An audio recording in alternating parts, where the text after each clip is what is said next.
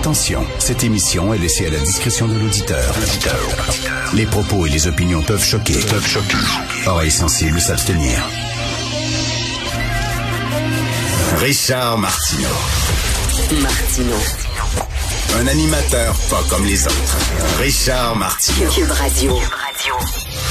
Bonjour, euh, bon jeudi. Merci d'écouter Cube Radio. Euh, vous devez absolument lire le texte de Joseph Facal aujourd'hui. Euh, c'est sur les châtiments corporels et il parle d'un texte qui est paru sur le site internet du journal Le 24 heures. C'est paru le 30 avril et on y rapporte que selon les données d'une firme de sondage de 2021, 52% des Américains tout groupe confondu, estime qu'il est parfois nécessaire de discipliner les enfants avec une bonne fessée. 52% des Américains croient que de temps en temps, tu as besoin de donner la fessée à ton enfant. Euh, et là, il dit ce pourcentage monte à 65% chez les personnes noires. Et, euh, et là, on dit, ben, et ça, il y, a plusieurs il y a plusieurs études qui ont été faites, entre autres dans la communauté haïtienne, où euh, le, le, le, châtiment corporel est plus utilisé. Que ça fait partie, euh, peut-être, certains diraient, de leur culture, on en reparlera. Et là, euh, il y a une psychologue une, un, une psychologue américaine qui est interviewée dans l'article du 24 heures, elle dit, ben oui, les Noirs, euh, ils ont tendance à utiliser plus le châtiment corporel. Pourquoi?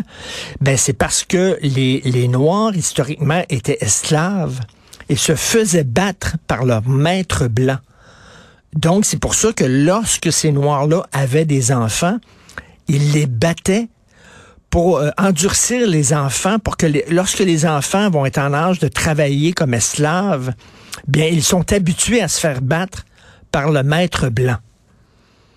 Alors là, Joseph, il dit, ben c'est sûr, ben voilà, ben oui, c'est sûr.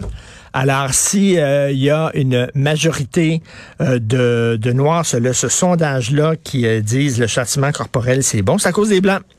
C'est à cause des Blancs. C'est tout le temps, à un moment donné, s'il y a un problème quelque part, c'est toujours à cause de la culture occidentale blanche. Euh, c'est un, un, texte à lire et euh, il dit ben oui, c'est ça. Et ça me fait penser, ça me fait penser. Le 21 février dernier, sur le site de Radio-Canada, il y avait un texte qui s'intitulait Une approche en protection de la jeunesse propre à la communauté haïtienne. Et dans ce texte-là de Radio-Canada, on disait que les intervenants de la DPJ sont trop vite sur la gâchette lorsqu'ils font des interventions auprès des familles haïtiennes. Ils manquent de sensibilité culturelle, dit le texte. Ils ont tendance à retirer trop vite les enfants de leur famille. Par exemple, et ça, c'est pas moi qui dis ça, c'est le texte de Radio-Canada. Les intervenants de la DPJ ne savent pas que certains Haïtiens ont tendance à dramatiser, à exagérer les choses qui sont pas graves. Donc, mettons, si un enfant haïtien dit, ben, mes parents me battent, la DPJ arrive puis retire l'enfant de sa famille. Là, sur le site de Radio-Canada, il dit, non, non, non, c'est parce que, tu sais, quand l'enfant dit mes parents me battent, euh, les Haïtiens ont tendance à exagérer. C'est pas moi qui dis ça, là. C'est, le site de Radio-Canada. En disant les intervenants de l'EPJ devront en prendre pour en laisser quand ils ont des plaintes de la part d'Haïtiens.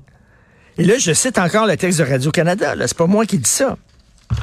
L'autre particularité de la culture haïtienne est celle des chantiments corporels. Et là, il y a euh, un travailleur social, Stevenson Dorsina, qui est interviewé. Il dit culturellement, chez plusieurs personnes, les châtiments corporels, c'est quelque chose de normal chez les Haïtiens. Et selon lui, selon M. Dorsina, ça signifie pas nécessairement qu'ils sont de mauvais parents.